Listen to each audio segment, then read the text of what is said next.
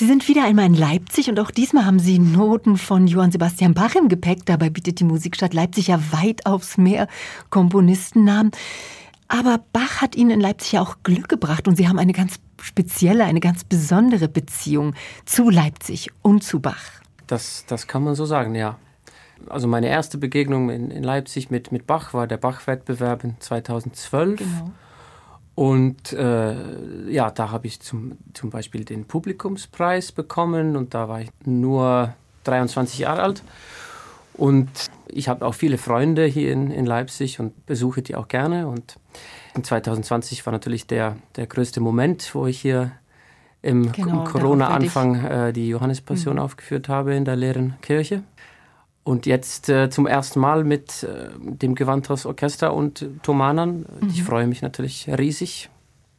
Ist es in Leipzig zu singen dazu in der Thomaskirche, äh, wo Bach ja die meisten seiner Werke für die Kirche hat er die geschrieben. Ist das nochmal was ganz Besonderes für Sie? Einen besonderen Zauber hat das inne? Absolut. Also wie gesagt, ich habe bis jetzt nur in der leeren Kirche gesungen, was natürlich ein unglaubliches Erlebnis war. Aber jetzt wird es wirklich zum ersten Mal mit Zuschauern und äh, Zuhörern und äh, ich finde es eine besondere Ehre. Und mhm. als ich hier in 2012 zum Beispiel war und den, den Wettbewerb gemacht habe, da habe ich mich besonders auf nur den Moment gefreut, falls das passieren würde, dass ich ins Finale kommen würde und dann in der Thomaskirche singen dürfte. Das war eigentlich mein, mein Hauptziel. Das durfte ich leider nicht machen, weil ich bin erst ins Semifinale äh, gekommen. Aber jetzt, zehn Jahre später, darf ich das machen. Und jetzt müssen wir es aufklären, was damals war, 2020. Es war der erste Lockdown. Da haben Sie ja eine reduzierte Johannespassion gesungen, auch noch am Karfreitag zur Sterbestunde am Grab äh, mhm. von Bach. Und diesen Livestream haben, ich glaube, über eine halbe Million Menschen auf der ganzen Welt verfolgt. Und ich denke, jeder war überwältigt von ihrer Darstellung, denn sie haben ja nicht nur die Rolle des Evangelisten übernommen, sondern sie haben alle weiteren handelnden Personen in der Johannespassion, in dieser Passionsgeschichte dargestellt. Dies bedarf ja nicht nur einer ungemein wandlungsfähigen Stimme, um das umzusetzen, sondern auch, ich glaube, einem tiefen Einfühlungsvermögen in diese verschiedenen Charaktere. Was war das für eine Herausforderung? Ja, das ist schwierig für mich zu erklären, weil es doch etwas Natürliches für mich war. Und ich denke, das war auch, ich meine, die Idee ist natürlich wahnsinnig. Aber ich habe es so gestaltet oder so gedacht, dass es, es muss natürlich sein. Und so wie der Pfarrer in der Bibel liest, äh, in der Kirche, das ist ja alles ganz natürlich. Äh, und dann sagt er auch einen Satz von Pilatus und einen Satz von Petrus und das klingt alles natürlich. Und so habe ich das auch gedacht. Das, der einzige Unterschied ist, ich singe, ich habe natürlich auch gesprochen oder gerufen und es soll alles natürlich sein. Ich hoffe, das ist mir gelungen und jedenfalls habe ich das jetzt sehr oft aufgeführt. Und, das äh, sollte ich fragen. Ja. Kamen denn nach diesem Ereignis äh, besonders viele Anfragen für die Passion von Bach? Eigentlich kam natürlich überhaupt keine, weil, weil Corona natürlich war. Corona war. Ähm, aber jetzt in der Zwischenzeit kommen wieder viele. Mhm. Also wir haben das über 20 Mal jetzt gemacht und nächstes Jahr machen wir es mindestens sechsmal. Und äh, ja, wer weiß, wie lange ich das also stimmlich aushalten kann. Aber nächstes Jahr auf jeden Fall machen wir es viele, viele Male. Benedikt Christiansson, Sie haben einmal gesagt, wenn Sie nur noch die Möglichkeit hätten, die Evangelisten in Bachs Passion zu singen, das würde Ihnen genügen. Vereint Bach darin alles, was ein Sänger, eine Sängerin sich wünscht? Ich glaube, die, die meisten klassischen Sänger wollen auch Oper und mhm. so, so machen und ich liebe auch Oper, ist ja klar. Ich möchte sehr gerne mehr Oper machen.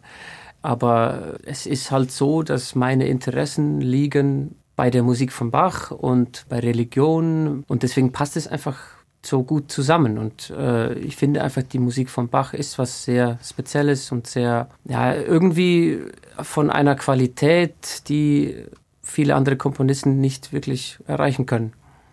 Ihr Vater ist Theologe. Erleichtert das Ihren Zugang zum Komponisten, der seine Werke ja meist mit Soli Dio Gloria, also Gott allein die Ehre, unterschrieben hat?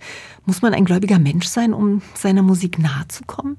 Ich weiß nicht, wie oft ich diese Frage bekommen habe, aber Es ist natürlich nicht so. Natürlich muss man nicht religiös sein.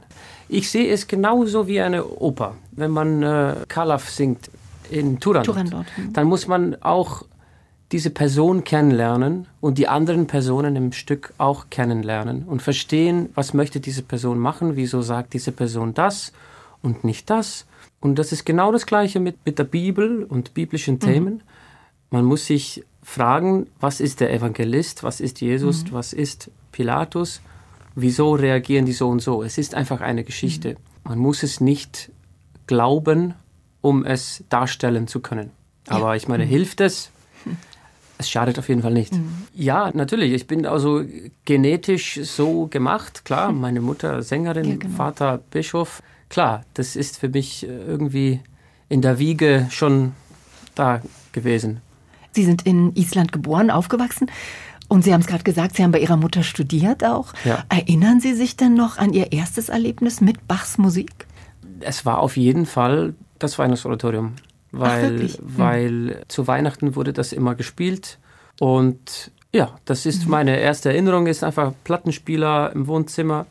Bam, bam, bam, bam, bam, bam. Ja, das sehe ich noch vor mir.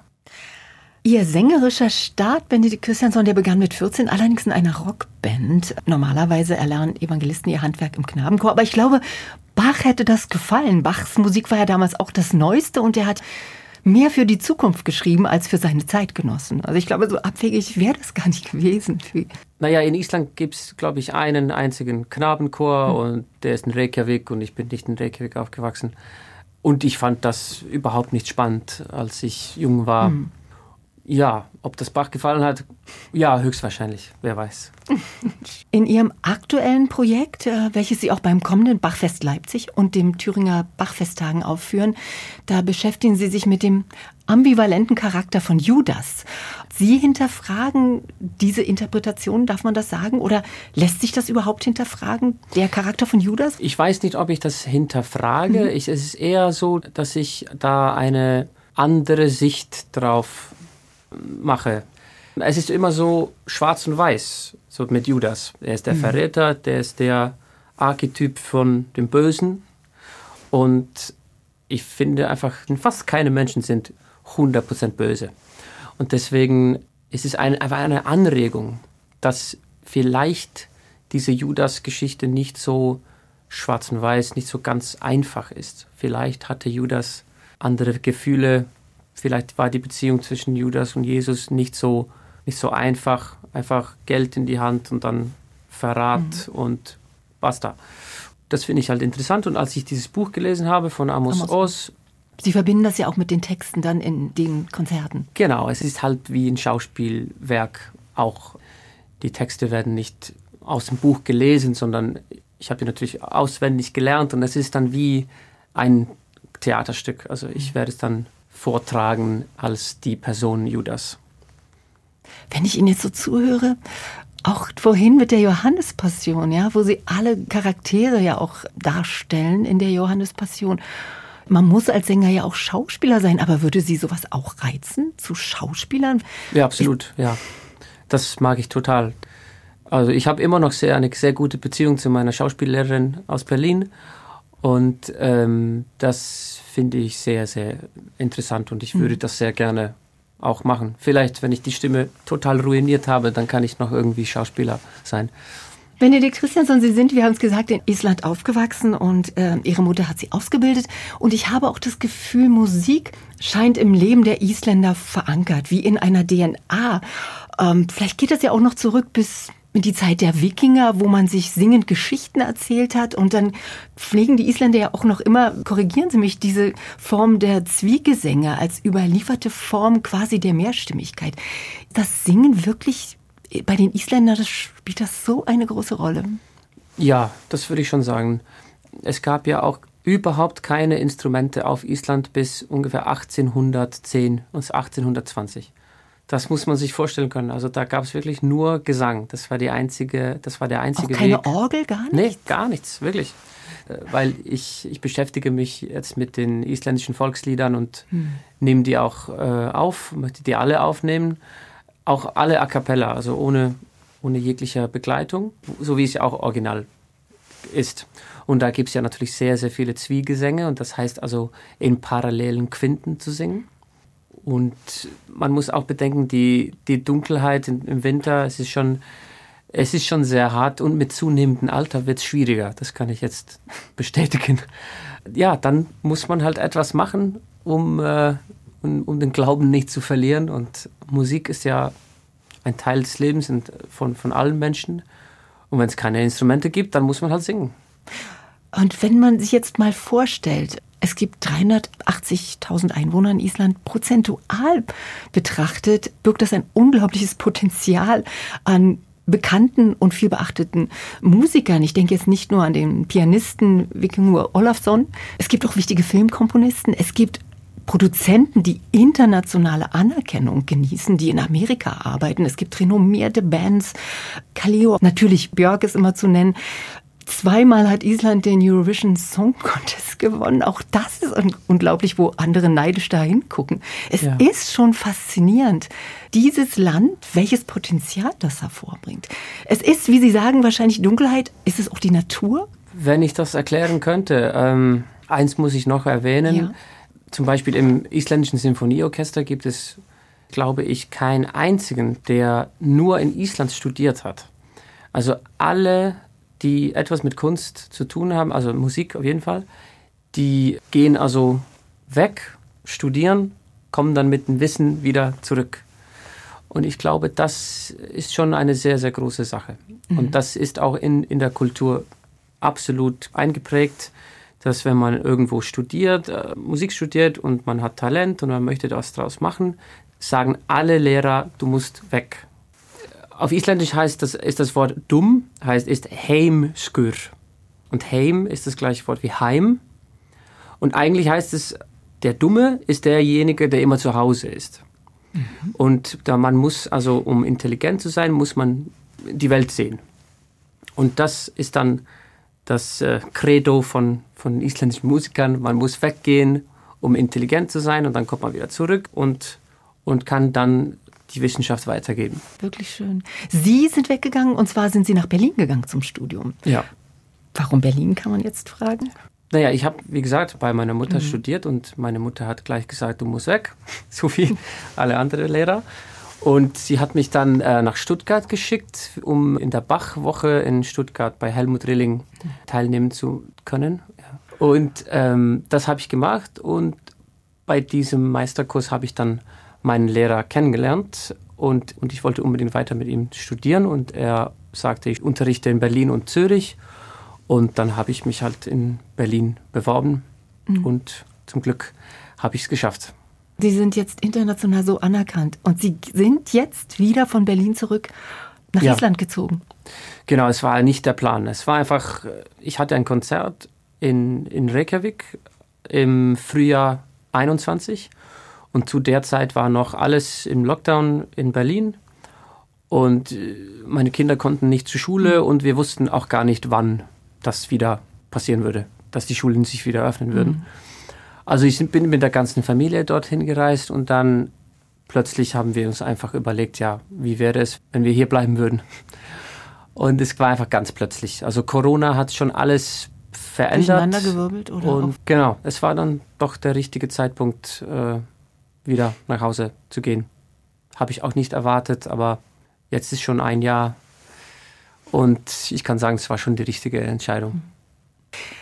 In Ihrer klaren Diktion, in Ihrer Textverständlichkeit sind Sie auch prädestiniert für Liedgesang und Sie haben ja auch Meisterkurse belegt, damals noch bei Peter Schreier, bei Christa Ludwig. Ja.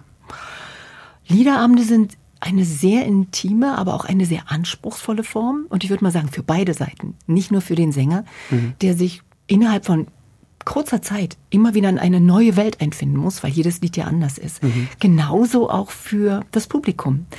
Was reizt Sie so daran, an dieser schwierigen Form? Naja, dass es sehr intim ist, dass die, man kann sich erlauben, mit der Stimme äh, mehr schauspielerisch zum Beispiel zu gestalten und man kann noch leiser singen. Wenn man auf der großen Bühne singt, dann sagt man ja, es ist ja immer für die letzte Sitzplatzreihe. Ja, und manchmal auch im fünften Rang oder so. Ja, genau. Und dann muss man halt groß gestalten. Mhm. Es ist so ein bisschen der Unterschied zwischen Kino, Film und Theater.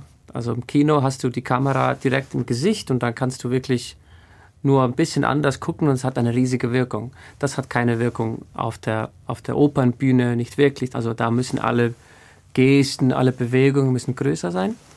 Und im Liedgesang ist es halt eben so, dass man doch kleiner, feiner arbeiten kann. Und es geht ja auch mehr um den Text mhm. als zum Beispiel in der Oper, nicht so wie im, im Lied. Und ja, das interessiert mich natürlich sehr. Gibt es da Komponisten, die Sie besonders interessieren? Also die ihn ja, sehr für ihre also Schubert ist für mhm. mich der größte, absolut. Also, aber für, es ist schon Bach und Schubert sind schon meine mhm. zwei äh, Säulen. und äh, es gibt dann viele andere, die wunderbar sind, klar. Aber, aber Schubert, irgendwie spricht er direkt in die Seele für mich. Mhm. Sie singen ja jetzt das Weihnachtsoratorium an diesem Wochenende, an dem Ort, wo Bach es ja komponiert hat. Da lässt man sich ja als Publikum schon sehr auf die Festtage einstimmen. Dieses Weihnachtsoratorium, das verbindet man einfach auch mit Weihnachten, ist ja klar. Er hat ja auch für die Weihnachtstage komponiert. Mit welchen Traditionen begehen Sie das Fest? Wird Bach da auch bei Ihnen in der Familie präsent sein? Ja, absolut. Also, obwohl ich das sehr oft im Dezember normalerweise singe, dann kriege ich nie genug davon. Also ich komme zu mir nach Hause nach zwölf Weihnachtsoratorien und das mache ich dann an bei mir zu Hause. Absolut. Und äh, normalerweise in einer alten Aufnahme mit mhm. Peter Schreier zum Beispiel. Dann versuche ich auch mit meiner Frau und meinen Kindern den wunderschönen Choral zu singen. Auch wir versuchen es vierstimmig, es klappt nicht ganz, aber wir haben jetzt schon zwei Stimmen und vielleicht schaffen wir noch eine dieses Jahr. Ich stehe an deiner Krippen hier.